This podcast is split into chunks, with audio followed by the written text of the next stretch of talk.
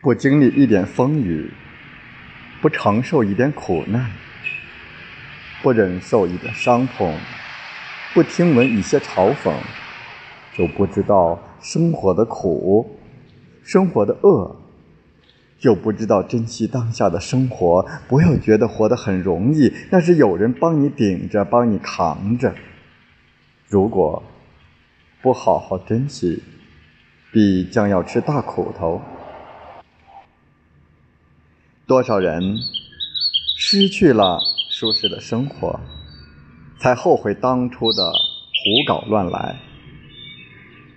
少后悔，多弥补吧。